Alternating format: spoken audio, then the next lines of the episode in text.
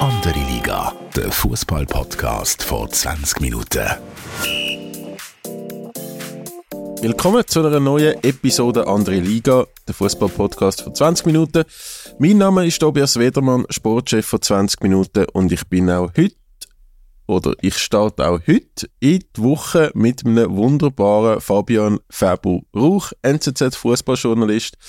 Fabu, liebe Grüße nach Bern, wie geht's dir? Hoi Tobi, ja, ja, kalt. Ich muss ehrlich gesagt sagen, ist nicht meine Jahreszeit, aber Winter Wonderland. Hier in Bern mega viel Schnee, ich glaube in der ganzen Schweiz. Du bist aber nicht in der Schweiz. Hast du auch Schnee in Hamburg? Hey, ich habe im Fall, ich bin ja schon ein paar Mal in Hamburg in meinem Leben ähm, und immer so ein bisschen komischerweise in den Wintermonat.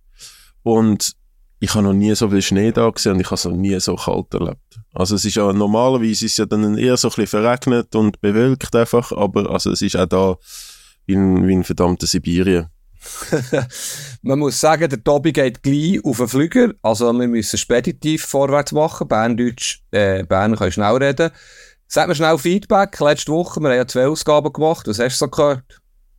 Ja, also zur zweiten Ausgabe ähm, ist glaube einfach so, dass ein bisschen Resignation eingetreten ist bei Zuhörern und Zuhörern in Sachen Murat Yakin. Ich glaube doch, ein paar hätten sich gewünscht, dass es vielleicht zu einem, zu einem Wechsel kommt, beziehungsweise sind nicht mehr so überzeugt von Murat Yakin als Trainer.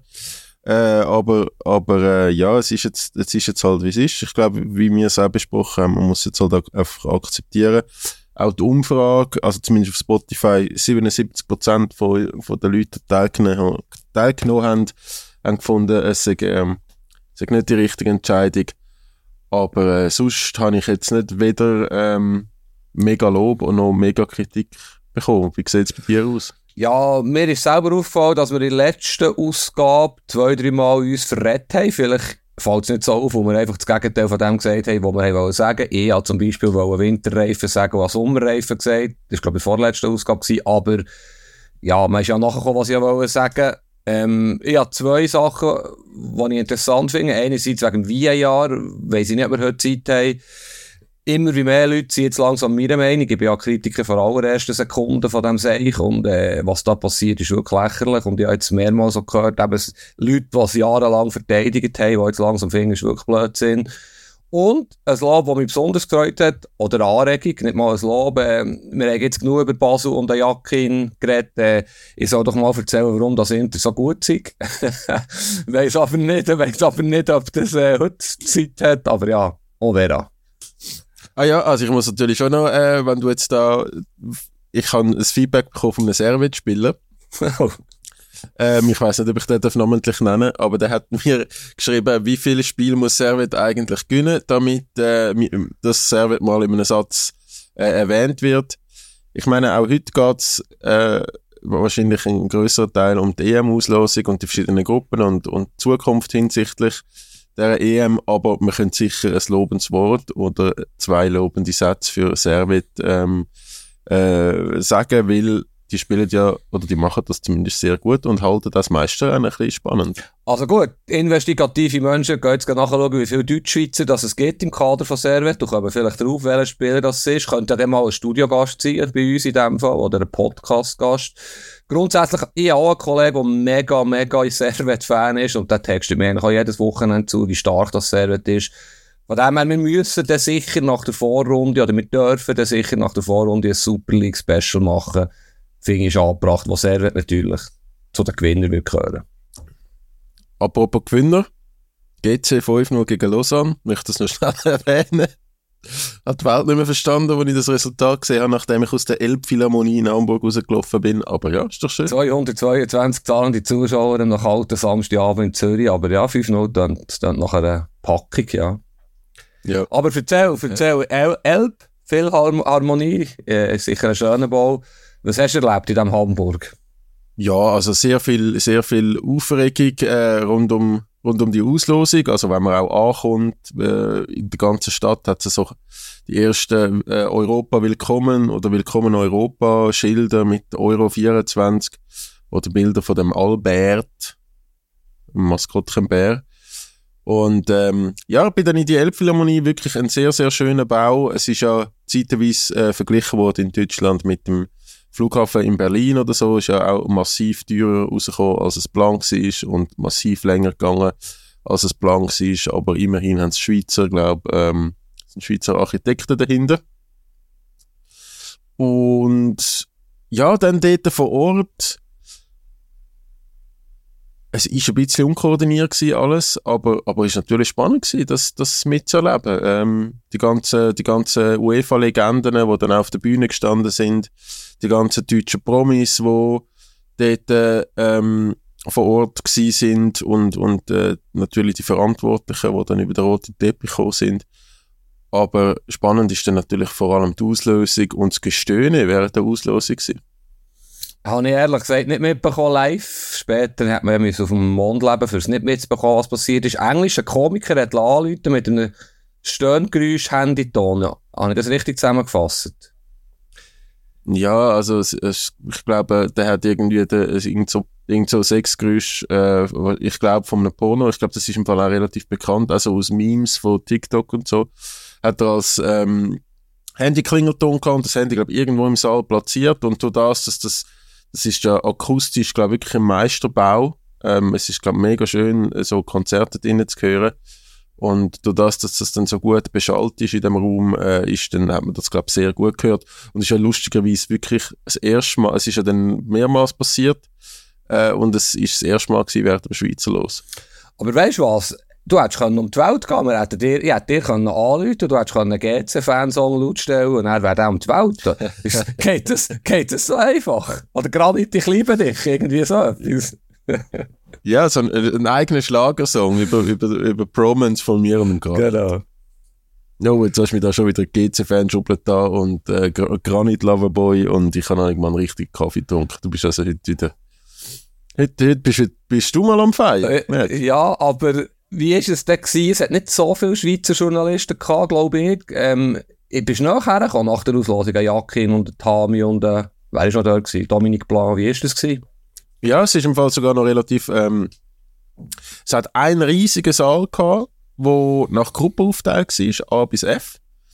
Und die Trainer und jeweils mindestens ein Verbandsverantwortlicher sind dann sozusagen in die, es hat dann wie so eine Interview-Area gegeben, wo dann hast können mit diesen Leuten reden und eigentlich sind wirklich alle, also sie haben sich dann auch so ein bisschen aufgeteilt, ich meine, wir, reden nachher über das Deutschland los, aber es hat, das Deutschland los hat natürlich einen riesen hohen Nachteil. Die deutschen Journalisten, die übernehmen einfach alles. Und die sind zu 100 mindestens und kommen einfach überall an und, und, und ihre Fragen reinreden und ihre Mikrofons schupfen sie weg und so. Die, dort sind, die sind einfach wirklich, die sind einfach nicht ganz putzt, aber ähm, es haben sich dann wirklich alle, die Schotten haben sich ein bisschen gesammelt, es hat glaube ich einen Ungar gehabt, dann zwei Schweizer, die nicht von SAG sind. Und, ähm, und die Deutschen haben sich gesammelt.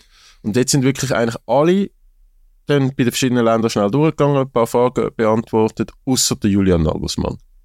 Schwach? Sehr schwach. Wirklich, äh, ich halte ja viel von ihm als Trainer. Aber ich habe also wirklich so, ich habe so gefunden, wir sind da gestanden, wir haben auch darauf aufmerksam gemacht, vielleicht noch ein paar Fragen für die Schweiz und so. Ähm, hat nicht einmal, hat nicht einmal sich irgendwie groß eines Blickes gewürdigt. Ähm, hat sehr einen arroganten Eindruck gemacht in dieser Situation. Ich wollte ich ihm nicht unterstellen, dass es grundsätzlich ist, aber aber doch schwach. Also hat es wirklich andere Beispiele gegeben, wie zum Beispiel ein Rudi Feller, wo, wo sich sogar gefreut hat, äh, dann zu den Schweizer zu kommen. Ja, es gibt nur einen Rudi Völler. Wie ist denn der Muri drauf gewesen? Ich habe gefunden, in den Interviews, die ich gesehen habe, es sind natürlich auch nur Ausschnitte beim Schweizer Fernsehen, relativ sachlich, nicht unbedingt in die Teufel gegangen bezüglich Schottland und Ungarn. Er hat ja jetzt auch ein bisschen Zeit, die Spieler kennenzulernen. Ähm, aber auch sehr Mutz, Mutz, ich weiß nicht, ob du das verstehst, sehr kurz abgebunden, sehr kurz abgebunden. Ich habe nichts anderes erwartet, was um seine Vertragsverlängerung ist gegangen. Wie ist er dir reingekommen? Hat er mit euch noch ein bisschen ohne Kamera ein bisschen länger geredet? Nein, nein, er ist, äh, ist auch zuerst, glaube ich, bei der Schott gewesen, weil der Philipp Lahm ist noch bei uns gewesen. Und ist dann zu uns gekommen und hat eigentlich mehr oder weniger, glaube das Gleiche gesagt wie auf allen anderen Kanälen auch. ähm, war. Also hat er bei der SRG auch gesagt, es sei, sei keine Überraschung oder hätte nichts anderes erwartet, dass mit ihm weggeht. Genau. Und das mit den Veränderungen, wir wollen ja heute nicht zu lange über das reden, aber hat er euch auch nicht mehr angetönt, ausser dass eben im Staff Veränderungen gibt. Ich habe mir noch überlegt, weißt du, ob er vielleicht einen Ricci, Rodriguez oder einen Shakiri aussortiert, aber ich kann mir das nicht vorstellen, dass er irgendetwas wahnsinnig Revolutionäres im Kader macht, wo er das Gefühl hat, neue Akzente zu setzen. Oder was, hast, was ist da dein Gefühl? vielleicht gibt es einfach endlich eine Dreierverteidigung oder es, äh, vielleicht ist, ist die grosse Kaderanpassung auch, dass einfach mal ein Rechtsverteidiger darf nominiert werden aber da wird mir auch gespielt, gestern wieder mit Mainz. Also, äh, da ist ja seine Lebensversicherung dort. Ja. Aber lassen wir das, ja. Nein, aber was ich das Gefühl habe, am, am Murat Yakin, er sieht besser aus als auch schon. Also, das meine ich jetzt überhaupt nicht irgendwie oberflächlich, sondern gerade beim Israel-Spiel in, in Budapest oder außerhalb Budapest finde ich, hat er wirklich nicht so gut ausgesehen. Halt logischerweise auch, was in seinem Privatleben passiert ist. Ich glaube, es geht ihm immer noch nicht wahnsinnig gut. Ich glaube, das Thema ist ihm viel näher gegangen, ähm, als, als, ähm, als er zugeben oder als uns logischerweise zugibt. Aber ja, ich, ich glaube, es ist ja jetzt auch ein bisschen vorbei. Jetzt geht er dann auf Südamerika die Ferien, habe ich gehört, ähm, und tut tut jetzt noch das Camp anschauen, der hat, glaube ich, noch ein, zwei Medienauftritte im Fernsehen und dann, und dann ist er dann, glaube ich, mal ein paar, paar Tage weg. Aber die, ja, eben, viel, viel ist nicht aus dem rauszuholen gewesen. Also die Ferien stehen unter dem Motto taktische Weiterbildung in Südamerika. Ist echt noch ein schlauer Move von Muri. Aber äh, es ist doch so, er hat frisch ausgesehen, für das er ja noch St. Pauli Hamburg ist schauen und sicher auch noch also ich wollte ihm nicht unterstellen, aber vielleicht noch fein ist gegessen oder so am Freitagabend. Du bist nicht im Derby, gell? auch nicht in Leverkusen. Du bist straight für die Auslosung auf Deutschland. Genau, okay. genau. Ich habe äh, am Freitag noch einen, einen Termin mit dem wichtigsten Menschen in unserer Unternehmung. Und das äh, kann man natürlich nicht dann einfach absagen für Hamburg. Wer ist das? Darf man das fragen? Also ich war ja nicht in dem Fall. Du bist einer in unserem Unternehmen. Ah, gut. Du bist einfach mein Podcast-Sklave. also, Chef, dann nehmen wir die Page führen und schauen die Gruppen an, oder? Was meinst du? Was meinst genau. die Gruppe? Gen ist dir aufgefallen, dass ich dir sozusagen genau so vorausgesagt habe? Nein. Ist das so? Ja, es haben sogar Zuhörerinnen und Zuhörer, also wirklich wenige Minuten nach, nachdem das gezogen wurde, haben die mir geschrieben, du sollst Wahrsager werden, ähm, Tobi, was ist da eigentlich los? Äh, du hast alles manipuliert und so. Äh, also ich, ich weiß es auch, ich müsste es nochmal nachlesen, aber Deutschland, Schottland habe ich sicher gehabt. Und Ungarn habe ich dann, glaube ich, so eine, ja, ja und dann wird es dann vielleicht noch so eine Mannschaft hier, Ungarn, bla bla bla. Ähm, ich finde, die Gruppe ist solid, gut. Ich finde sie viel besser, als mit, also ich meine, wenn ich gesehen, was da in der Albanien-Gruppe los ist. Es hätte uns auch richtig scheiße können treffen Aber äh, es, es, ist, es ist eine gute Gruppe. Ich glaube, man kann da weiterkommen, vor allem noch als Best mit dem besten Dritten. Es ist aber auch so, dass es äh, alles andere als eine einfache Gruppe ist, finde ich. Ja, ich bin nicht ganz gleicher Meinung. Ähm, von dem her ja gut, da können wir etwas diskutieren. Also natürlich, es hat Hammergruppen gegeben, müssen wir nicht alles wieder aufzählen, aber die mit, ähm, mit Spanien, also dort, wo Italien ist, wäre unangenehm. Es hat zwei, drei andere Gruppen, wo die Schweiz für mich wahrscheinlich nur... Unangenehm? Äh, ja... Du redest von Spanien, Kroatien, Albanien, ja, Spanien, Italien. Von ja, ja.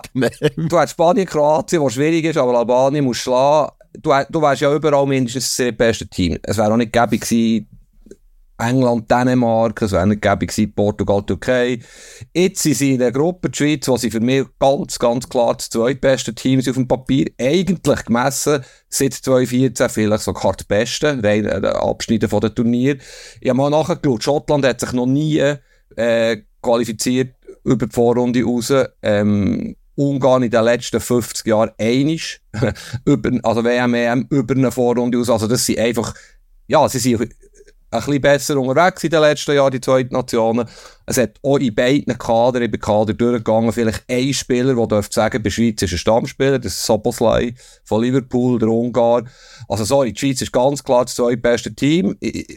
Deutschland ist Favorit, allein weil es Deutschland ist, aber also alles andere als Rang 2 wäre für mich Enttäuschung, ich gehe so weit. Ja, bin ich grundsätzlich bei dir. Gut. Also, ähm, ich, ich glaube, gerade das Eröffnungsspiel gegen Ungarn ist vielleicht gar nicht so schlecht. Äh, Ungarn hat aber die letzte EM, glaube äh, ist weitergekommen, ja. oder? Ins Achtelfinale. Der vorletzte, glaube ich. Und dann 4-0 verloren gegen Belgien. Also, sie sind wirklich, ja. also, ja, sorry, schau das Kader an. Aber ja, okay. Ja, es, es, ich finde es sehr arrogant und hochnäsig von dir, möchte ich jetzt schon noch schnell erwähnen. Natürlich ein bisschen ironisch für die, die es nicht verstehen. Ähm, äh, es ist, ja, Umgang, du startest mit drei Punkten idealerweise, mit einem 2 oder 3-0 und dann bist du eigentlich schon qualifiziert. oder? Mir hat einer geschrieben, der ungarische Wurzeln hat, der noch recht bekannt ist, ich tue jetzt den Namen nicht nennen im Schweizer Fußball, äh, der mit Texten gelesen hat, und sagt genau das, es ist ein bisschen hochnäsig, hochnäsig. Ich habe so ein bisschen geschrieben, eben, Rang 2 muss mindestens das Ziel sein für die Schweizer Mannschaft, auch gemessen eben Vergangenheit und Potenzial der Mannschaft. Die Ungarn haben irgendetwas. Haben, glaube vor allem auch sehr einen guten Zusammenhalt. Sie haben schon den einen oder anderen Spieler, der Salai von Freiburg. Aber gleich, also, sorry, gemessen am Kader, am Potenzial, musst du die einfach schlagen. Äh, gerade im Turnier. Du musst Schottland abkämpfen. Das wird ein harter Match, ist klar. Die man mit Fighting Spirit, wahrscheinlich 20.000 schottische Fans im, im, Land oder im Stadion. Wird nicht einfach, aber auf dem Rasen, gemessen individueller Qualität, ist die Schweiz einfach besser als die beiden Nationen. Jetzt ist es im Jakin sein Job oder der Mannschaft ihren Job, defensiv besser zu werden. Und das habe ich geschrieben. Du kannst von Spielern wie Akanji, Scher, Elvedi, Widmer, Rodriguez, Chaka, Freuler erwarten, dass sie wieder defensiv verlässlicher spielen. Sommer ist überragend im Moment die Form. Also, ich, eben, ich sehe es vielleicht positiver als ganz viele andere an diesem Turnier. Es ist ein EM, die Mannschaft wird parat sein. Also, ja, ich traue der Schweiz dort auch mehr zu als, als viele oder auch als hier. Wieso als ich? Habe jetzt so ein Gefühl, aber vielleicht auch wieder Unrecht. Nein, was soll ich jetzt wieder da voller Euphorie ins Turnier starten und nachher, nach dem Achtelfinale muss ich wieder heimgehen? weißt du, ich meine, ich, ich bin dort auch noch ein bisschen mit Herz dabei, nicht wie du, wo du so findest, ja, dann gehe ich halt England schauen oder ins Portugal. Ja, es hat ein paar coole Matches in der Vorrunde. Aber kommen wir, gleich noch schnell, also wir sind uns einig, die Schweiz muss, wird weiterkommen. Deutsch, ja. Deutschland gleich Gruppenfavorit. Was erwartest du? Nein. Nein, okay. Nein, ich finde, das ist ein klarer Gruppenfavorit, weil die sind einfach wirklich recht schlecht gewesen, die letzten, die letzten Jahre. Und die haben ja jetzt auch nicht die berühmte Formkurve unter Nagelsmann ist jetzt auch nicht gerade aufgegangen. Ähm, Stürmer haben sie immer noch kennen. Also ich habe auch gefunden, auf das können wir vielleicht noch Dortmund, Leverkusen. Ich weiß jetzt nicht, ob der Füllkrug wirklich auf, auf dem Top-Top-Level ist, dass, dass Akanji und Co. ins Zittern kommen. Aber ähm, ich glaube auch, die Schweizer werden besonders motiviert sein. Es gibt ja immer das Gruppenspiel erfahrungsgemäß in diesen Turnieren, wo dann gar nicht Jordan und Co. über sich hinauswachsen und das wird sicher das Spiel sein. Unter Umständen ist es auch ein Spiel, wo es um gar nichts mehr geht, weil es ist das letzte Spiel, das dritte.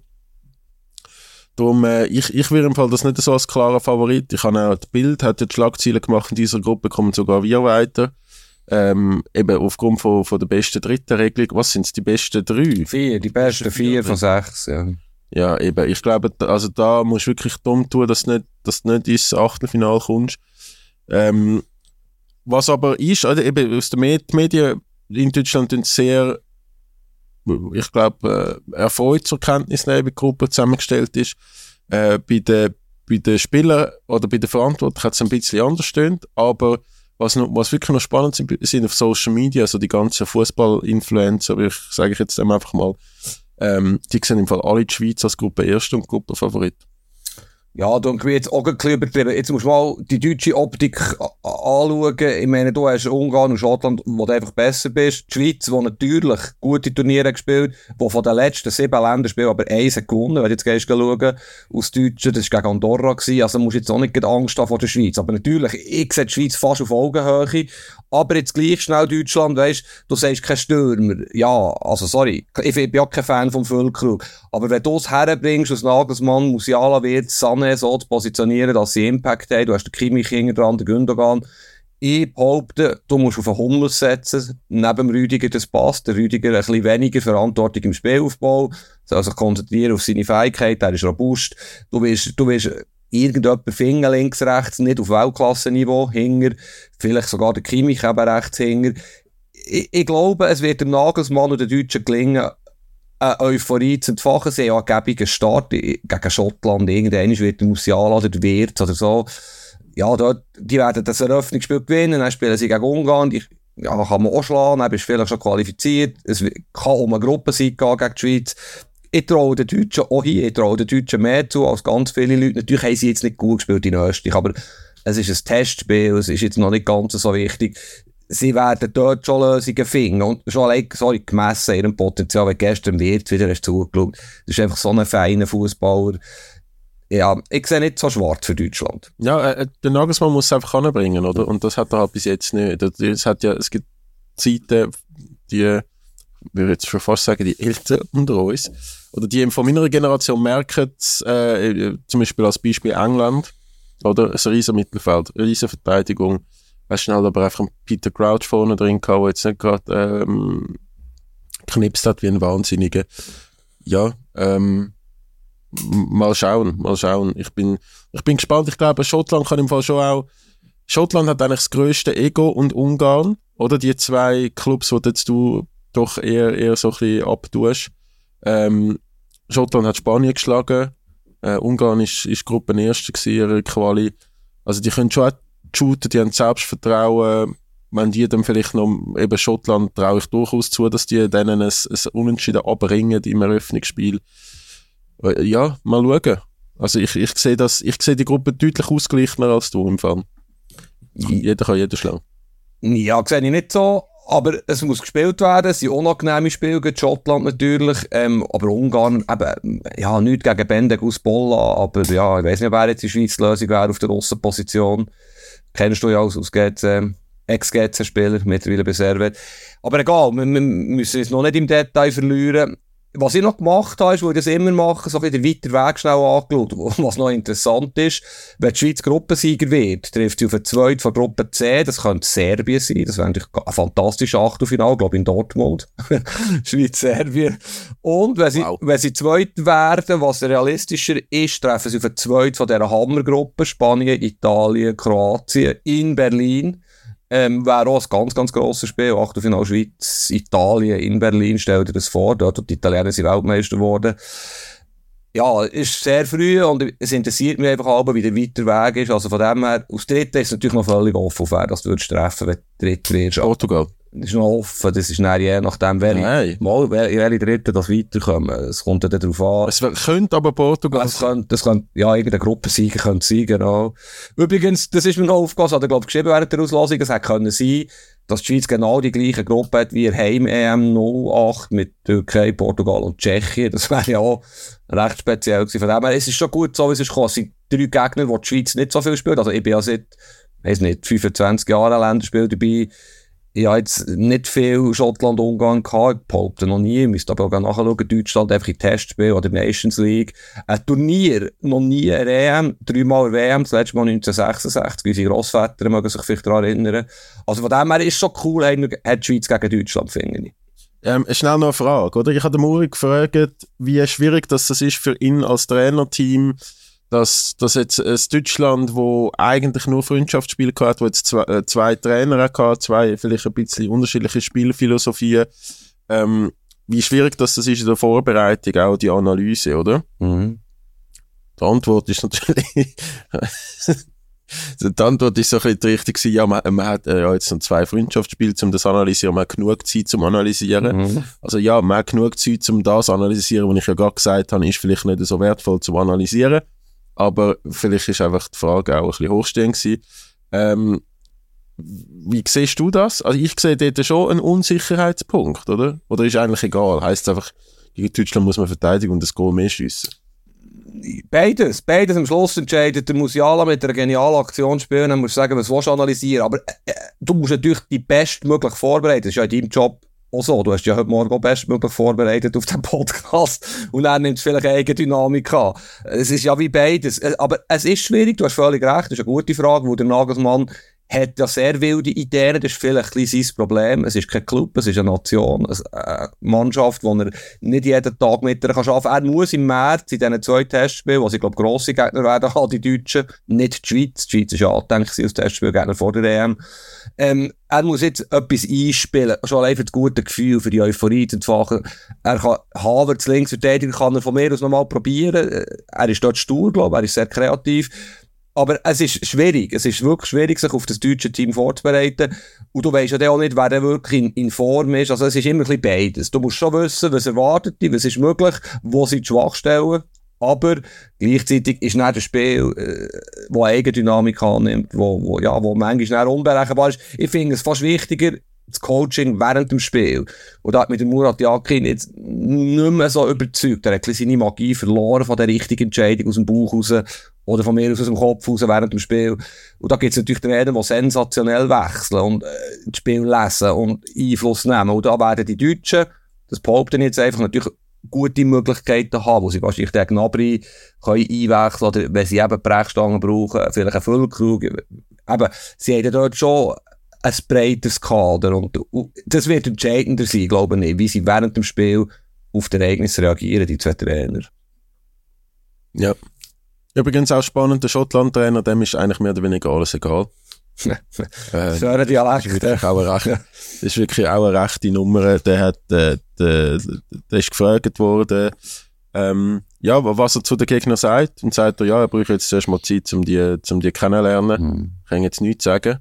Dann sagt er, ja, aber irgendwelche Spieler oder so, wo er, er kennt, dann sagt er, nein, nein, er kann jetzt nichts sagen. Müssen die, die Spieler zuerst mal anschauen und die Teams.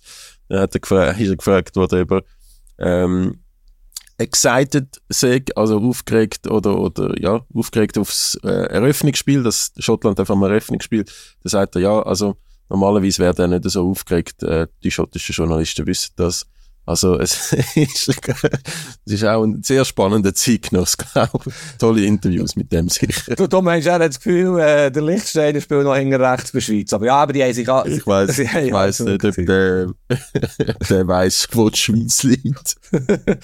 ähm, ich, ich habe mir da noch aufgeschrieben, meine Erinnerungen, die WM 06, aber kommen wir noch ein halbes Jahr Zeit. Warte noch schnell, warte noch schnell, aber ähm, Köln und Frankfurt, was, was haltest du von zweimal Köln? 18 Uhr, 21 Uhr und dann nochmal 21 Uhr in äh, Frankfurt gegen Deutschland. Mhm. Was haltest du von, von dem? Ja, also, Köln-Stadion bin ich noch nie gewesen. Ja, ich bin bei beiden Stadien schon x-mal gewesen, wo ich, also in Frankfurt bin ich auch Eintracht viel geschaut, wo der Christoph Speicher dort geshootet hat, bin ich ab und zu zu Besuch gewesen. Es ist ein super Fußballstadion. Köln ist überragendes ja. Fußballstadion. Ich, okay, der sag ich es halt schnell, ähm, Köln kommt man natürlich das Spiel, ich bin so alt, Tobi hat dann schon geschrieben, WM 06 Achtelfinal Schweiz-Ukraine mit der Aussicht, der Sieger kann in Hamburg gegen Italien der grosse Viertelfinal spielen und die Schweiz hat ja in der Vorrunde kein Goal bekommen. Ist echt gut drauf, sie hat auch im Achtelfinal kein Goal bekommen. Und das legendäre Penalty-Schießen, die Auswechslung vom Köbi Kuhn, vom Alex Frey, 119. Minute, der beste Penalty-Schütze rausnehmen. Das ist 17 Jahre her, 17,5 Jahre aus, ist so präsent. Das ist so ein Moment gewesen, ich bin dann, ja, die Schweiz hat wirklich die Chance gehabt, auch WM-Viertelfinale zu kommen, sehr realistisch. Und das ist so bitter gewesen. Kein einziger Penalty ist rein. Ich weiss jetzt gar nicht, Cabanas, Streller, ich weiss gar nicht, wer noch der dritte. Garnetta. Garnetta.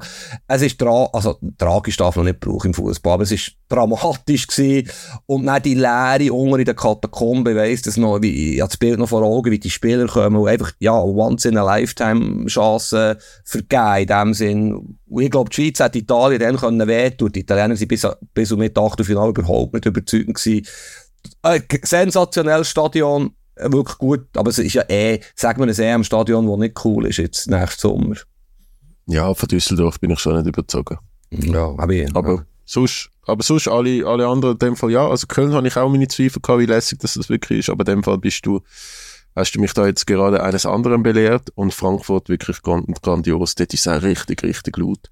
Und ich hoffe natürlich, dass es auch ein Eröffnungsspiel am Samstag ist es ist ja jetzt, glaube ich, nicht Montag, Dienstag, Mittwoch in das Spiel, eines von diesen drei, mhm. dass dann auch möglichst viele Schweizer Fans ähm, kommen, weil das ist natürlich jetzt zum Beispiel in Katar gar nicht so gewesen, an der EM ähm, 2021 ist das größtenteils überhaupt nicht so gewesen.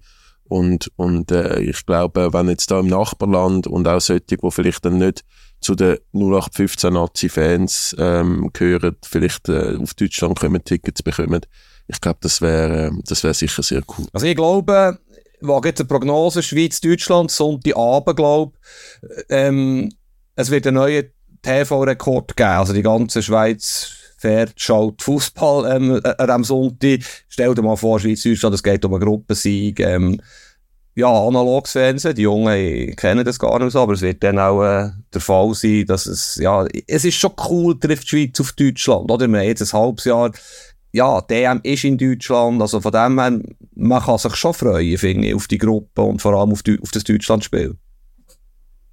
Ja, absolut, absolut. Ähm, wo es vielleicht auch einen Rekord gibt an der Langstrasse, äh, ist am ersten, nein, am zweiten Spieltag schon, am, am Schweiz-Spieltag, am Samstag, äh, am Abend, das Abendspiel ist äh, Albanien gegen Italien. Stimmt, ja. Grosser Match. Ja. ja. Auf, auf, was freust du dich am meisten? Sorry, wenn ich dir rede. Auf welches Spiel oder welche Gruppe freust du dich am meisten? Ich finde, ähm, also weißt, Spanien, Kroatien, Italien, Albanien ist jetzt so, gilt jetzt so als große Todesgruppe, aber man muss halt schon auch sehen, dass der Luka Modric jetzt nicht mehr im Blüte seiner Zeit ist und, und ähm, die so ein bisschen im Umbruch sind. Und ich mir schon vorstellen könnte, dass Spanien und Italien dort äh, vielleicht mit Kroatien als bestem Dritten oder umgekehrt, dass die drei relativ gut durchkommen und Albanien wirklich keinen Punkt holt. Mhm. Könnte ich mir gut vorstellen, ist sehr bitter für die Albaner, weil die ja sehr gute Quali gespielt haben.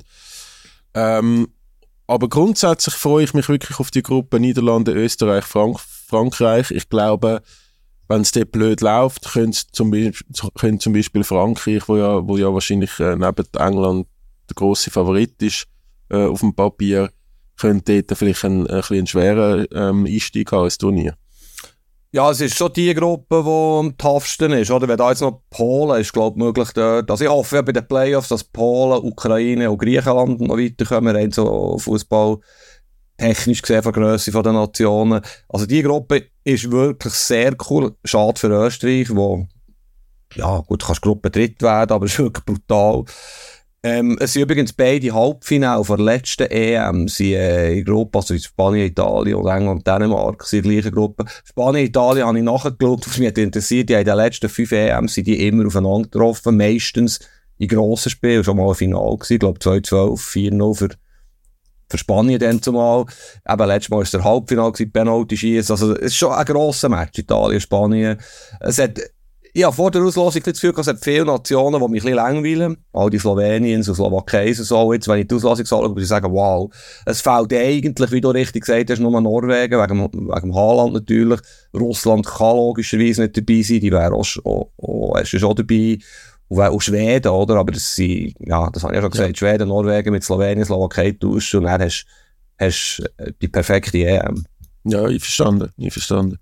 Ähm, die unspektakulär, unspektakulärste Gruppe hingegen finde ich Belgien, Slowakei, Rumänien. Also, Belgier sind ja auch in der Quali durchmarschiert, obwohl die äh, ja, der, an der WM gar nicht gerissen haben, äh, beziehungsweise vor allem der Lukaku einfach hauptsächlich über und neben das Goal geschossen hat in seiner Hauptbeschäftigung. Mhm. Aber äh, die, könnten, die könnten sich dort in dieser Gruppe schon richtig warm schiessen, weil also ja, eben Rumänien haben wir schon das letzte Mal diskutiert, die sind, die sind nicht auf dem Level und Slowakei eigentlich auch nicht. Ja, und dann kommt dort noch, noch, auch noch ein Playoff-Dings dazu. Ukraine, hoffentlich, ja. Ja, es ist klar die schwächste Gruppe. Und dann kommt übrigens gemessen Potenzial wahrscheinlich die Schweizer Gruppe als zweitschwächste. Aber ja, das war mein Gedanke gewesen. Eben der Lukaku verfolge ich natürlich und der wird wahrscheinlich in Vorrunde sieben Goal schießen und dann im Achtelfinale drei, dreimal das leere Goal nicht bereichen. Ungefähr so sehen die Belgier. Äh, aber ja, Rumänien, Slowakei sind wirklich wahrscheinlich fast die zwei schwächsten Teilnehmer dieser EM. Wenn man das so kann sagen. Und es kommt noch Playoff-Sieger rein. Also, ja, Belgien haben in Anführungszeichen Losglück das sehe ich auch so. Ich würde übrigens, eben, wenn ich würde Geld, wenn ich würde wetten, so ein bisschen, eben Lukaku, doch Torschützenkönig. Ähm, und ich würde jetzt gleich Portugal nehmen, nicht, wo ich sie gerne habe, sondern sie sind einfach eine Turniermannschaft. Und sie sind, es ist das letzte Mal Ronaldo wahrscheinlich. Sie haben wirklich eine griffige Mannschaft. Und, und die Engländer, die haben ja gestern Premier League wieder geschaut, Zusammenfassung am Abend, Match of the Day, schaue ja viel. Sie haben so viele gute Spieler. Ich weiss gar nicht, wie der die alle aufstellen will. Das, das ist dann vielleicht fast zu viel. Die Erwartungen könnten dann wieder zu hoch sein, auch noch in Deutschland oder England eh. Ja, und Frankreich, klar ist Frankreich gut, aber irgendetwas tönt recht um bei den Franzosen, ja, ich bin noch nicht ganz überzeugt, dass die Franzosen dann wirklich so stark sind, wie jetzt alle das Gefühl haben. Ja, der große Kylian Mbappé hat ja jetzt einfach noch nicht so die ganz große Saison bis jetzt. Mhm. Also Ja. auch da der Franzosensturm bei PSG überzeugt mich noch gar noch nicht. Ähm, wo ja dann mehr oder weniger 1 zu 1 vielleicht der, der Nazi-Sturm ist. Also ja, ich gebe dir da recht. Äh, ich, ich, England sehe ich aber schon, England sehe ich, sehe ich richtig heiß auf den Titel. Äh, England ist Stand jetzt mein absoluter Top-Favorit. Weil die, die sind halt einfach wirklich perfekt besetzt, vielleicht außer Goalie-Position, aber per, also von Verteidigung bis und mit Stürmer ähm, Weltklasse besetzt. Ja, eigentlich perfekter Übergang, finde ich. Ähm, ich sehe es auch so. Die Engländer sind, ja, besseres Team kannst du fast nicht haben. Diesmal, ja, Goalie ist es so, ist jetzt nicht auf, ganz auf dem Level wie der Rest der Mannschaft, aber sie haben wirklich so viel Potenzial. Ich weiß nicht, ob Goal vom Trent Alexander-Arnold hast gesehen gestern wieder. Also, wenn du natürlich einen Aussenverteidiger hast, der dermaßen gut in der Offensive ist, der so Freistöße kann. Also, ich, ich habe müssen lachen, was in der Freistöße hatte. Liverpool hat ja auch extrem viel Weltklasse Freistoßschützen, Soboslai Salah noch. England hat das ja auch, wenn die Freistoß haben aus 25, aus 20, 25 Meter, weisst ja gar nicht, wer soll schiessen. Also, ja, es ist wahnsinnig viel Potenzial da und ich weiß jetzt nicht, ob du Hamburg hast Premier League verfolgt. Auch Chelsea war ja ein Riesenmatch gegen, gegen Brighton, ähm, City, Tottenham, grossartiges Spektakel, Liverpool, zwei Goals, 87., 88. zu 4-3 gegen Fulham. Also ist etwas los in der Premier League. Hast du das ein bisschen verfolgt? Ich habe es ein bisschen verfolgt, aber leider nicht live. Also City, Tottenham habe ich ein bisschen noch reingeschaut. Ähm, Liverpool habe ich auch die Entscheidungsphase noch, noch mitbekommen. Chelsea habe ich leider gar nicht mitbekommen. Ähm, aber die haben, die haben ja auch wieder mal gewonnen gegen Angstgegner Brighton. Also äh, ja, also es ist vor allem ist ja jetzt einfach auch spannend, oder? Also für Premier League Verhältnis ähm, Arsenal, glaube Erster mit 33 Punkten, Liverpool Zweiter 31, Manchester City Dritter mit 30, Aston Villa Vierter mit 29, also da ist alles sehr, sehr nah beieinander und äh, dass das City jetzt für City-Verhältnis schon, schon äh, fast eine schwache, schwache Hinrunde spielt, ähm, macht macht das Ganze noch recht spannend.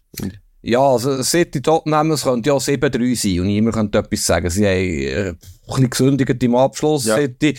Und, Ja, ja, und die letzte Szene, ich weiß nicht, ob du es gesehen hast, muss ich vielleicht schnell erzählen. Grealish, Ja, ist ja Wahnsinn. Der Haaland spielt, äh, wird gefoult, steht auf, spielt den Ball für Grealish, der wird allein auf das Goal kommen, in der 95. Minute. Und zuerst lässt der Schiedsrichter, du siehst, es weiterlaufen, was eben Vorteil ist. Und dann, als er den Ball gespielt hat, der Haaland, der Grealish eigentlich allein auf das Goal läuft, pfeift er ab und gibt Freistoß. Also City natürlich äh, zu Recht durchgetragen. Das ist eine unfassbare Fehlentscheidung, die der VAR auch nicht mehr kassieren kann, wo kannst ja nicht die Situation nachstellen. Ich weiß nicht, was er sich dort überlegt hat ist auch nicht sicher, ob der rein wäre, aber grundsätzlich habe ich den Eindruck, alle sagen, ja, City kommt dann schon, die machen den Januar, Februar Differenz. Sie sind schon nicht so stabil, defensiv. Ähm, auch jetzt wieder, oder? Sie, Tottenham kommt relativ einfach zu diesen Goal. City lässt sich übertölpeln. Ich finde auch, der Akanji äh, hat jetzt nicht direkt etwas die Schuld können dagegen gehen, aber nicht über alle Zweifel haben. Irgendetwas stimmt dort noch nicht im Defensivverbund, oder vieles stimmt noch nicht. Und das ist ja die Chance, bei Liverpool stimmt auch vieles nicht defensiv, Spektakel natürlich. Ich sehe jetzt kein Team, das wirklich überzeugt. Das sind, ja, eben, es gibt viel Goal, es ist sensationell zum Zuschauen. Aber die Stabilität ist schon nicht unbedingt vorhanden bei diesen Top-Teams. Das gebe ich dir recht, das gebe ich dir recht.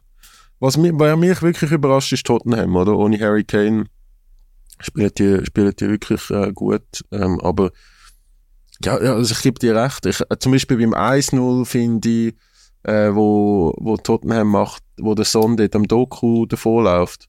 Der Doku sieht richtig schlecht aus. Ja, der ist, ja, der ist doch so schnell, gut, ist halt kein Verteidiger, ja. Aber macht er super, der Son, Ja, innen, der Son ist natürlich gut, ja.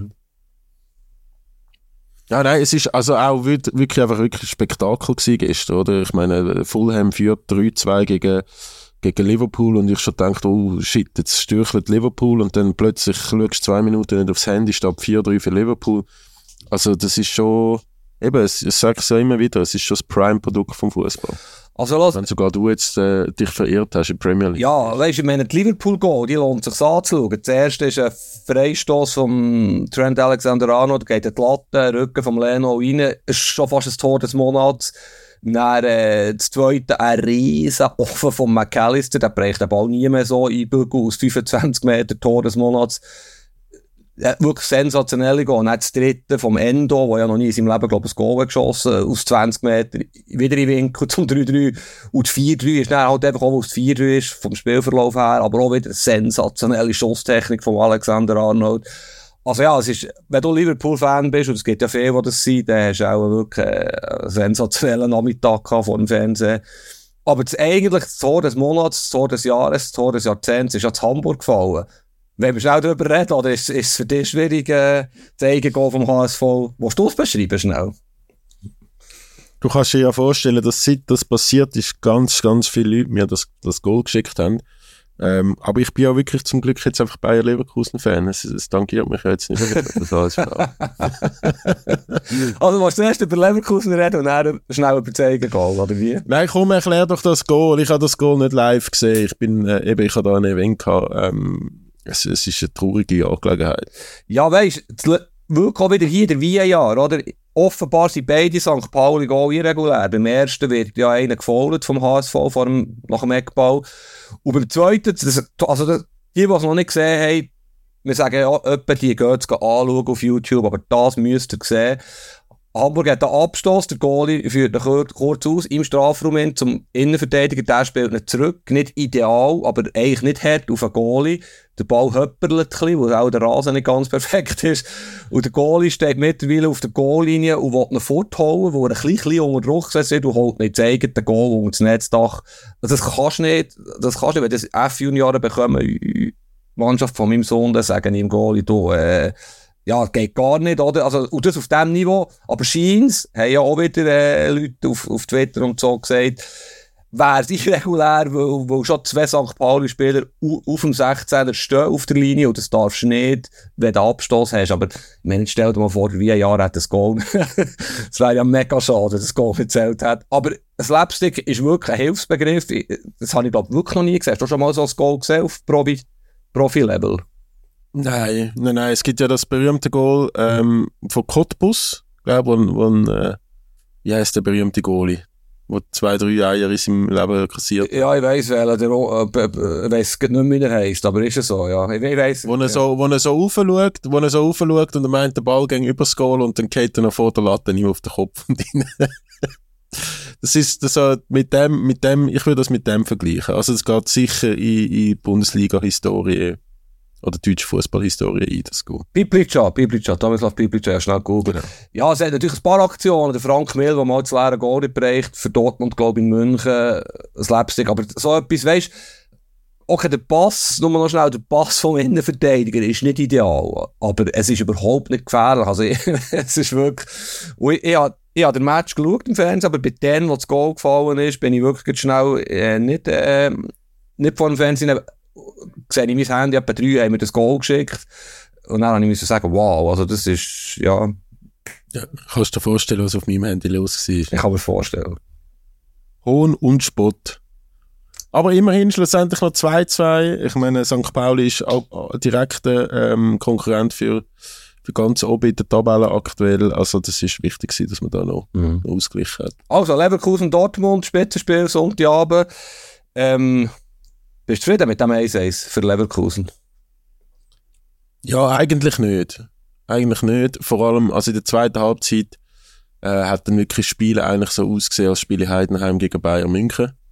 Also das sind, das sind zwei komplett unterschiedliche Klassen von Teams auf dem Feld gestanden. Äh, Leverkusen hat sozusagen Hockey Powerplay gespielt, 45 Minuten.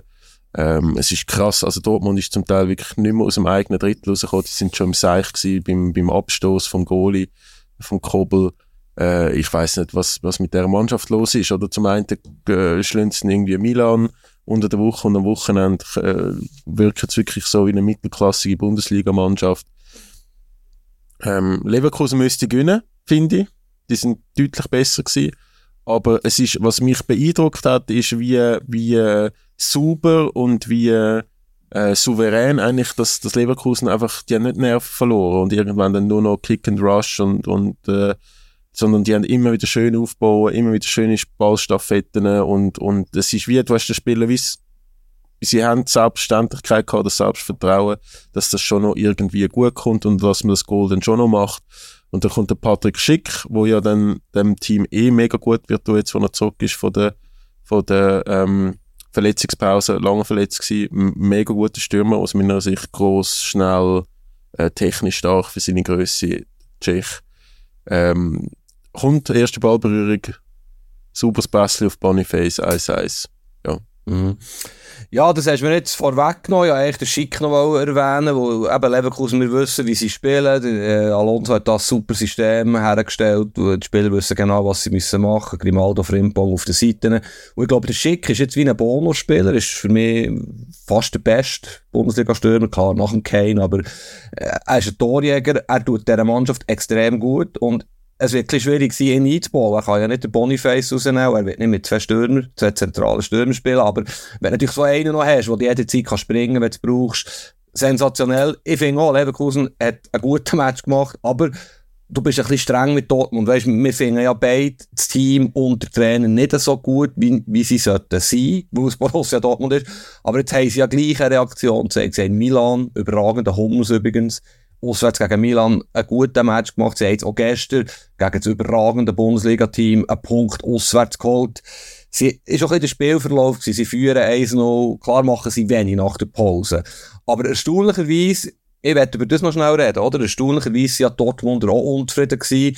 Und der Terzic hat natürlich einen Punkt. Der Trainer hat es sehr souverän gemacht von Dortmund, sehr ruhig, sehr sachlich, aber gleich extrem dezidiert. Ohne Schaum vor dem Mund Schiedsrichter kritisiert, ähm, mehrere Entscheidungen, die ich ihn verstehe, also Palacios zwingend gelb-rot, ist keine Diskussion. Beispielsweise, ja. und Penalty, oder der Adeyemi ist ja umstrittener Fußballspieler. Er, äh, denke Bochum letzte Saison. Aber jetzt gestern, das ist einfach ein klarer, hundertprozentiger Penalty. Der Tapsoba, Tapsoba glaubt, er, er tritt ihn von hinten. Äh, äh, er kommt zu Fall, er ist vorbei. Es, es ist, wenn's, wenn's der, ja, wenn wir den VAR haben, und eben weg mit dem Seich, aber Mal, ich verstehe jetzt den Terzic. Natürlich hätten sie es nicht verdient, ja. den Sieg, aber versuch es ganz objektiv anzuschauen. Es ist einfach voll, auch wenn es unglücklich ich, ist, aber... Ich, ich, ich schaue es ganz objektiv an, wenn der Schiri pfeift, ist ein Penalty, wenn er nicht pfeift, ist es ganz sicher kein Fall für den Wahr, weil es ist kein hundertprozentiger. Ja, ja. Äh, ich finde es gut, wenn der Wahr so gehandhabt wird, da bin ich wieder bei dir. Wenn du schon hast, und eben noch einmal ganz laut, ein riesen Blödsinn, dann soll er sich zurückhalten und wirklich nur eingreifen, wenn es ganz krass ist. Und der Schiris aber wirklich, äh, es ist, der Can übrigens, der Can gegen, äh, wer ist es von Leverkusen, wo er den Ball spielt und das Bein bricht, ist für mich auch ein Penalty äh, für Leverkusen. Also es, es, es ist einfach... Auch Palacios. Auch Palacios. Das ist für mich auch ein Penalty. Ja, auch wenn der Can den Ball gleichzeitig bricht wie das Bein. Aber es ist so schwierig. Und darum eben, wenn du nur den Schiedsrichter hast, ohne Videobeweis, dann ist, dann kann man darüber diskutieren, dann ist eine menschliche Entscheidung, fertig. Aber so gerade ist näher, der Terzic wäre nicht so durchgedreht, ja, Anführungszeichen durchgedreht, wenn es vor fünf Jahren wäre passiert, oder vor zehn Jahren. Der, und bei Adeyemi, da muss ich ihm recht geben, ja, ist jetzt auch nicht mein Lieblingsfußballer, aber er hat, weil er ab und zu Schwalben macht oder hat gemacht, Machst du dich erinnern, das legendäre Bochum-Spiel in der Nachspielzeit, wo er den Penalty nicht bekommt, hat er schon einen schweren Stang bei den Schiedsrichter und das darf eigentlich nicht sein, selbst wenn es menschlich ist, aber du müsstest die Szene anschauen und nicht denken, ja, der geht ja eh um, das ist nichts. Das finde ich ungerecht. Ich, also ich meine, man redet da immer über junge Menschen und es ist sicher nicht einfach für den, dass, dass der, der immer jetzt Thema ist und alle finden das Spiel so schlecht, weil weil er mit der Loredana zusammen ist und irgendwie andere Prioritäten hat im Leben. Der Trapperin Loredana mit, ähm, die in der Schweiz geboren ist. Ähm, für die, die es nicht wissen, aber mich würde er grausam nerven als Doppelmond-Fan. Also der kommt und rennt irgendwie im Zeug umeinander und, und rennt im falsche, in die falsche Richtung und falsche Laufweg und, und mit dem, mit dem Ball ist er auch nicht immer, macht er auch nicht immer äh, gute Sachen. Also der, der hat bei RB Salzburg gezeigt, dass er ein unglaublich guter Spieler kann sein äh, in zusammen, zusammen, äh, Zusammenspiel mit dem Noah Okafor dort in der Offensive. Aber was der bei Dortmund bis jetzt zeigt, das ist halt das, was ich schon in der letzten Episode auch mal verurteilt habe. Oder ich, ich habe wirklich das Gefühl, es gibt ein paar, paar junge Spieler, wo, wo jetzt mega explodiert sind in ihren jungen Jahren, so den ersten grossen Transfer machen und schon ein bisschen zufrieden sind mit dem. Und er gehört ein bisschen dazu. Ja. Ja, ich sehe, dass man ihn kritisch sehen kann. ist übrigens Salzburg. Es ist nicht sicher, ob Leipzig hast du gesagt, bei Salzburg haben sie zusammen Nein, nein, sorry. Ja, Salzburg. Sicher, aber, aber einfach Red Bull, klar. Ähm, ich finde das ein guter Punkt. Ich werde das schnell mit dir besprechen, wo, wo ich das spannend finde. Ich meine, Tempo wird immer wie wichtiger im, im Fußball. Und wenn du Spieler hast, Byron Gittens ist also einer von Dortmund, Adeyemi, unfassbarer Speed, ähm, ein Doi übrigens auch, das ist ja seine grosse Qualität, wenn du mit Tempo auf der Abwehr kannst kommen und äh, ja, vielleicht sogar einen Trick kannst, das ist eine riesen Qualität. Oder Adeyemi hat das, der kommt, ich glaube, eben, es ist wahrscheinlich nicht der einfachste äh, Mensch, sage ich jetzt mal, mit Flows im Kopf, er ist auch noch relativ jung, ist ja kürzlich nicht bei U21 eingerückt, äh, Stichwort Yashari, der Adeyemi, wo er sich nicht schade war, noch für die deutsche U21-Spiele, geht natürlich gar nicht das, die Liaison mit der äh, Loredana, wo ich vielleicht fast schon zahlt bin, für das können einschätzen, wie gross das die ist, beschäftigt offenbar die deutschen Medien sehr und ihn auch. Und sie sagen ja, oder schreiben ja seither, seit er mit ihr zusammen sind, sei nicht mehr so gut, finde ich ungerecht. Und wenn es jetzt eine Frau wäre, die nicht bekannt ist, hat er ja auch eine Beziehung. Das tut für mich nichts zur Sache, kann ich auch nicht beurteilen. Ich finde, als Spieler hat er etwas dabei und er wird seinen Weg gehen wo er schlichtweg Qualitäten hat, wo, wo ganz wenig Spieler haben. Ich meine, der Mbappe ist bezüglich Speed, Kombination mit seinen Skills natürlich unerreicht von der neuen Generation, sage ich mal, aber oder Adeyemi hat wirklich, stell dir vor, Adeyemi, wenn du den Flügel hast, der ist so unangenehm. Jetzt kommt der auf Rodriguez oder auf Widmer mit Tempo EM für die Deutschen. Also ich würde den zwingend mitnehmen als Nachwuchsmann. Der wird doch nicht nominiert. Wahnsinnig. Oh, den musst du mitnehmen. Der, der, der hat, Nein, also. Hat, das ist der schnellste deutsche Fußball. Musst du dich erinnern, sagt er so etwas? Odonko, dann, äh, Deutschland, ja, Polen, das Legendäre, das ist seine einzige Szene, wahrscheinlich, die in Erinnerung bleibt. Der Speed, den der hatte, der hat wahrscheinlich ein bisschen überspitzt formuliert, der hat nicht können shooten. Du weißt, wie ich es meine. Aber er hat etwas mitgebracht, eine Qualität, die du im 90. kannst ausspielen, kann eine Penalty rausholen, der ADM. Du wirst noch an meine Worte denken, der EM. Wahrscheinlich nicht, aber Ja. Vielleicht in einem anderen Zusammenhang. Ähm, komm, wir machen noch schnell ganz kurz ein bisschen Super League. Ähm, eben GC habe ich schon, schon erwähnt. Äh, 5-0 gewonnen. FCZ hat nicht gespielt. Zu viel Schnee. St. Gallen auch nicht gespielt. Zu viel Schnee. Ähm, FCB hat einen neuen Angstgegner. Lausanne-Uschi. Ja, habe ich nur die Zusammenfassung gesehen, muss ich zugeben. Ja, aber so ein bisschen Live-Ticker verfolgt, hat gelesen, klar, überlegen, viele Chancen, führen eins noch, müsste ja gewinnen, glaube ich. Ist natürlich eine Enttäuschung und ist wirklich, äh, wenn ich den Bau anschaue, das ist jedes Mal wieder, denke ich, was kann doch nicht sein. Also, das ist unglaublich und die sind auch wirklich, es ist immer noch nicht so weit weg. Das Nachtragsspiel gegen Lugano wird natürlich brutal entscheidend sein bezüglich Rang 6. Aber wahrscheinlich sind sie wirklich, also sie sind natürlich nicht das schlechteste Team der Liga, aber mittlerweile muss ich sagen, ja, ja, es fehlt halt schon ein Film, vermutlich, für da wirklich noch auf, aufzukommen, oder?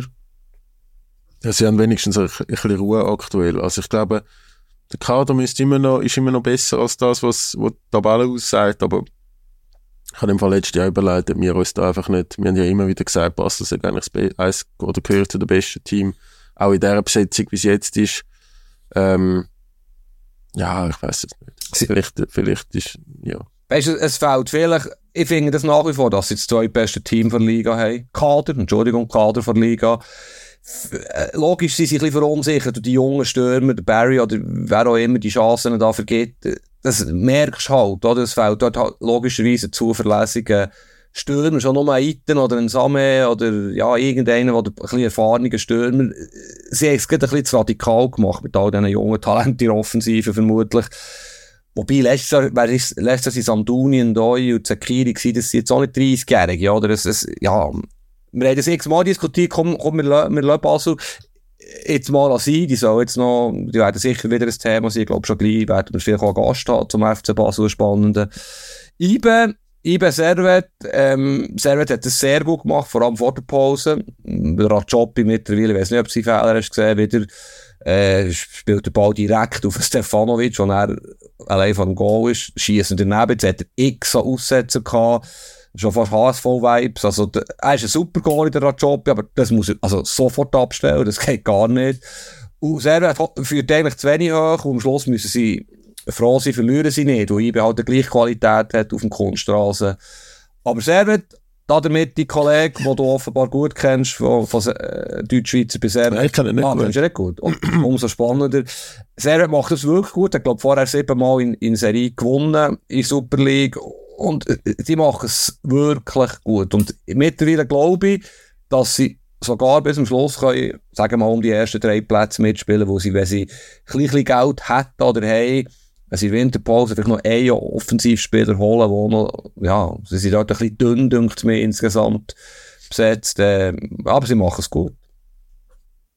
Ja, ich finde auch, sie machen es sehr gut und man, man darf halt nicht ähm, vergessen, oder? Ich meine, die, die sind auch die einzigen, die irgendwie international äh, jetzt auch noch ein bisschen etwas zeigen, neben, neben Lugano.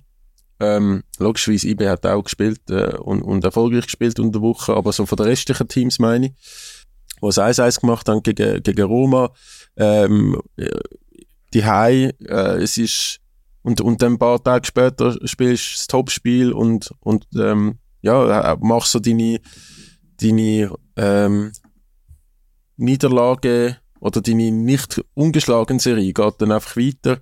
Äh, die, die die machen das so sehr eindrücklich, haben aus Deutschschweizer Sicht äh, auch ein bisschen mehr Ruhe als vielleicht andere Clubs äh, bei uns. Und was sie halt wirklich haben, ist noch einen guten Kader, oder? Also der, und ein Stürmer, wo halt, du siehst halt, wie wichtig das ein Stürmer ist, der trifft. Und der Bedia, der macht Goal am Laufmeter. Mhm. Ja, traust du nicht zu, dass sie, das ist ähnlich wie bei Zürich, oder? Ich traue es beiden nicht zu, mit IBE bis zum Schluss können mitzuhalten. Aber IBE ist halt schon, auch gestern wieder, nach der Pause natürlich verbessert, aber mir passt irgendwie, es fehlt ein guter Flügelspieler, es fehlt ein guter Halbpositionsspieler im Mittelfeld. Von den neuen Spielern, das ist ja doch krass. Es hat mir einen guten Zugang von IBE diese Saison. Also sie haben schon besser geschafft auf dem Transfermarkt, um es mal so auszudrücken. Und äh, darum können die ja mithalten. St. Gallen ist übrigens auch nicht weit weg. Ich glaube, nächste Woche ist IBE Ja. St. Gallen. Ähm, wird wahrscheinlich irgendein 4-2 für IBE geben, weil der St. Gallen jetzt naiv ist. Sag ich mal so. Aber sie überzeugen mich einfach nicht restlos. Ich sage es Woche für Woche bei IBE und gleich sind sie ja on Kurs, oder eigentlich? Findest du, es ist auf Kurs? Ja, Jam Also, hast, hast du nicht, äh, klar, sie sind jetzt, sind jetzt über Winter, ich glaube, das ist extrem wichtig gewesen, auch für, für, äh, für Club, Umfeld, Club. Ich glaube, wenn man jetzt irgendwie sang- und klanglos aus der Champions League Gruppe wäre, wenn es langsam wirklich ähm, in, der, in der Liga nicht so souverän aussieht aktuell, wie wie es alle von uns erwartet haben, ähm, und, und die noch nicht jetzt im, im 1. Januar schon Meister sind, dann, äh, dann wäre es vielleicht schon ein bisschen unruhiger geworden. Aber jetzt, hat- jetzt überwindet man europäisch, eben man ist vorne dabei, hat das, Tra das Nachtragsspiel noch. Äh, schauen wir mal. Mhm. Aber ich, ich glaube im Fall schon, dass jetzt vor allem, weil es gerade mehrere Clubs sind, Servet, St. Gallen, FCZ, alle können ein bisschen alle schlagen. Es, es, es ist schon möglich, dass das auch weißt, hinsichtlich dann dem schottischen Modell, wenn dann die, die wenn es dann noch extremer wird, wenn dann nicht mehr Ivador, Uschi und so hast, wo, oder GC, wo, wo dann vielleicht als IB immer gönnst, sondern dann hast du immer, hast jetzt dann einfach noch Runde St. Gallen, Servet, ähm, FCZ, wo du alle Spiele rein theoretisch nicht kannst gewinnen, dann, dann es könnte schon spannend werden. Ja, aber das gilt ja für die anderen noch mehr, das Argument. Ich, ich, klar, du hast völlig recht, sie sind überzeugen mich. Aber die verlieren ja dann gegen das Lausanne Uschi und gegen GC oder, oder lassen Punkte liegen gegen, gegen, gegen die unterklassigen Teams. Das passiert ja IB tendenziell nicht. Aber genau, ah, genau, ja, richtig, ja, ja, dann, ich, ich sehe es wie du in dem Fall. Ich, ich glaube schon, dass sie sich werden durchsetzen, gerade über 38 Runden. Ähm, aber irgendetwas müssen sie ändern und es ist auch spannend, das können wir dann anderes Mal diskutieren, was dann mit dem Trainer, mit dem Raphael Vicky in Winterpause, respektive mit seinem Vertrag wird passieren. Es hat mich ein bisschen irritiert, auch was er letzte Woche gesagt hat, äh, wie er das so sieht. Ähm, aber unterm Strich, das habe ich, finde ich halt, können sie Meister werden. Es wäre keine Überraschung, sie sind im dabei, wäre keine Überraschung, wenn sie wieder das Double gewinnen und sie haben immerhin Zwischenrunde nennt sie ja die UEFA vor Europa League erreicht. Klar, musst du das verlangen gegen Roter Stern Belgrad, aber sie haben es gemacht und können dort attraktive Gegner haben im Februar, glaube ich. Also, Zuschauer, das Stadion ist immer ausverkauft. Eben, ich komme aus Bern, wie du weißt, und in andere Zeiten erlebt und darum ist du manchmal selber auch mehr so ein bisschen ab der Erwartungshaltung, die man von ihm hat, wenn man weiss, woher das der Club kommt. Ich meine, sie sind schlechter Weg als sagen wir GC im Moment. Das ist noch nicht so lange her, also vielleicht 15 Jahre, 20 Jahre. Ja, aber also das ist jetzt schon ein bisschen übertrieben. Wie viel Mal Meister wurde in den letzten Jahren? Ja, klar, aber eben, es ist, es ist, ja. Also es ist wie wenn, wie wenn Bayern würde sagen, oh, wir sind jetzt elfmal hintereinander Meister geworden, aber kannst du dich noch vor zwölf Jahren erinnern, wo wir Wolfsburg. verliert haben gegen Dortmund? ja, Dortmund, ja. ja, ja. Also komm, du musst es, du, ich weiss, du hast mir gesagt, du müsstest schon gleich Richtung Flughafen los. Ähm, super, Yes. super eben können aufnehmen. Ich werde noch zwei kurze Sachen loswerden.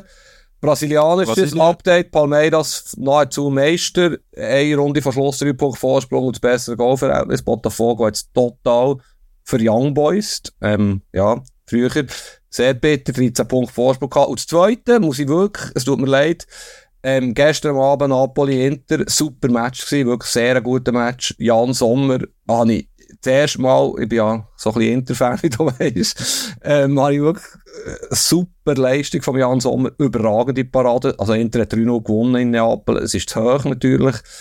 Danke Jan Sommer, der vier Top-Saves macht. Aber Inter ist schon gut. Nur, dass ich das nochmal gesagt habe. Inter wird äh, gut sein, Champions League im Frühling, Tobi. Ah, Inter ist für mich auch klarer Meisterfavorit als jetzt aktuell zum Beispiel IB. Ja, sowieso. Heute Morgen übrigens Feedback hat mir einer geschrieben, Bayern München-Fan. Eben, erzähl das mal wegen meinem Sagen. Wir haben jetzt keine Zeit mehr, ich weiss es, aber es wäre cool, wenn wir das mal ein bisschen könnten anschauen Auch wegen Jan Sommer, wo, wo wirklich, also er überzeugt mich. Ich war ein bisschen skeptisch im Sommer. Habe nicht so Freude gehabt, dass der Jan Sommer, jetzt aus Inter-Fansicht, sage ich mal, aber er ist wirklich, er macht sensationell, er kann gut shooten, mit, also mit den Füßen ist er stark. Ähm, und ja, er ist vielleicht so gut wie noch nie. Weiss es auch nicht. Ob das übertrieben ist. Ja, auf die andere Seite, auf die andere Seite, wenn du bei Murat Yakin alle Optionen durchgehst, wo er im Kader wirklich etwas könnte verändern, wo es Zeichen setzt, ist dann der Jan Sommer schnell einmal ähm, einer von der oder wahrscheinlicher als andere Sachen. Hätte ich genau vor einem Jahr auch gesagt, dass er echt der Kobu, Kobu ist echt der bessere Goalie, schon jetzt. Aber es gibt ja keinen Grund, den Sommer jetzt auszutauschen. Obwohl du recht hast, Reizpunkt setzen. Ja, es wird ein spannendes halbes Jahr, auch im Nationalteam, ja. Absolut, absolut. Und äh, spannend werden auch die nächsten Tage fußballtechnisch für die, die es äh, schauen. Der DFB-Pokal ist immer ähm, eine Fernsehreise wert. Und äh, Nachholspiel, Super League. Mittwoch. Ja. Die, Schnee, die, die Schneegeschichten werden jetzt gerne noch nachgeholt, oder Mhm. ist das schon klar? Äh, eins ist einmal klar. Und- ja. Eins ist klar. Ähm, und nächste Woche dann auch wieder Liga und dann äh, sind wir dann nächst Montag wieder da. Du gehst jetzt auf New York, gell? Wenn ich das richtig in Erinnerung Ja, genau. Wir nehmen aber am Montag sicher einen auf, das ist super. Und dann haben wir ja nächste Woche dann auch einen Gast, der irgendwie ausgestrahlt wird. Also, genau, wir, wir bleiben dran, oder? Eine Riesennummer. Wirklich eine Riesen. Der Fabio nervt den schon seit eineinhalb Jahren, dass er zu uns im Podcast kommt. Einer der bestmöglichen Podcast-Gäste im Schweizer Clubfußball haben wir nächste Woche, sofern alles klappt und niemand krank ist, zu Gast, genau.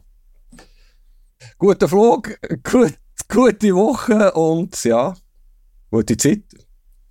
Yes! Gute Woche. Ciao zusammen. Andere Liga, der Fußball-Podcast vor 20 Minuten.